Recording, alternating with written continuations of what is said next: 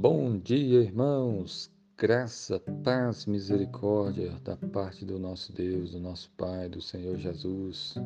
Seja com todos. Que Deus abençoe a todos. A palavra de Deus em Mateus 13:58 diz: E não fez ali muitos milagres por causa da incredulidade deles. Amém. O texto bíblico fala a respeito de Jesus que foi na sua cidade de Nazaré e ali muitas pessoas não creram nele. Foi criado ali, as pessoas então escandalizavam nele e não creram nele. E o texto bíblico que nós acabamos de ler aqui, esse versículo diz que Jesus não fez muitos milagres ali. E explica o motivo por não ter feito. Qual foi o motivo? Por causa da incredulidade deles. Porque eles foram incrédulos. A incredulidade. Ele poderia ter curado muita gente, ele poderia ter feito muitas maravilhas ali, como de costume ele fazia em vários e vários lugares. Mas em Nazaré, a cidade onde ele foi criado, ele não fez por causa da incredulidade das pessoas. E aqui nós aprendemos algo muito importante. Deus quer que vivamos pela fé Deus quer que você creia em Jesus, que você confie nele, que você obedeça a ele. Deus quer que você tenha fé. O que, que é fé? É a certeza das coisas que se esperam, é a convicção dos fatos que não se veem.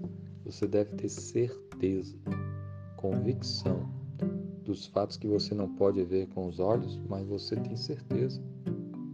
Você tem certeza que Jesus é o Salvador? Se você não tem, passa a ter. Que ele morreu na cruz, que ele pagou o preço dos nossos pecados, que ele ressuscitou dos mortos. Você tem que ter certeza dessas coisas. Que ele é o Filho de Deus e que nós devemos orar ao Pai em nome dele. Essa certeza, essa convicção. Ele vai voltar. E porque ele vai voltar, você vai entregar sua vida a ele e obedecer a Ele, viver diariamente pela fé. Tudo que você for fazer, procure fazer em obediência à palavra de Deus. Isso é viver pela fé. E a vida de fé certamente nos faz caminhar com Jesus, caminhar na palavra de Deus e receber as suas bênçãos.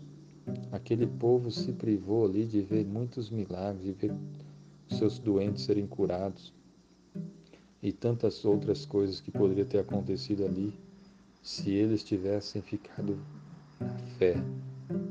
Infelizmente eles não creram. E, infelizmente o mundo também vive uma vida de rebeldia e de incredulidade. As pessoas não querem saber de obedecer a Deus, não creem em Deus. Muitos dizem até que creem, mas vivem como se não crescem. É a mesma coisa de não crer não obedece, não ora, não lê a Bíblia, não se arrepende dos seus pecados, não estão buscando servir ao Senhor, é uma vida de incredulidade. Você não pode ser assim. Viva pela fé no Filho de Deus, se entregue a Ele e obedeça a palavra dele. E certamente a sua vida será grandemente abençoada. Jesus prometeu: quem crê em mim tem a vida eterna, mas quem não crê será condenado. Que Deus abençoe. Amém.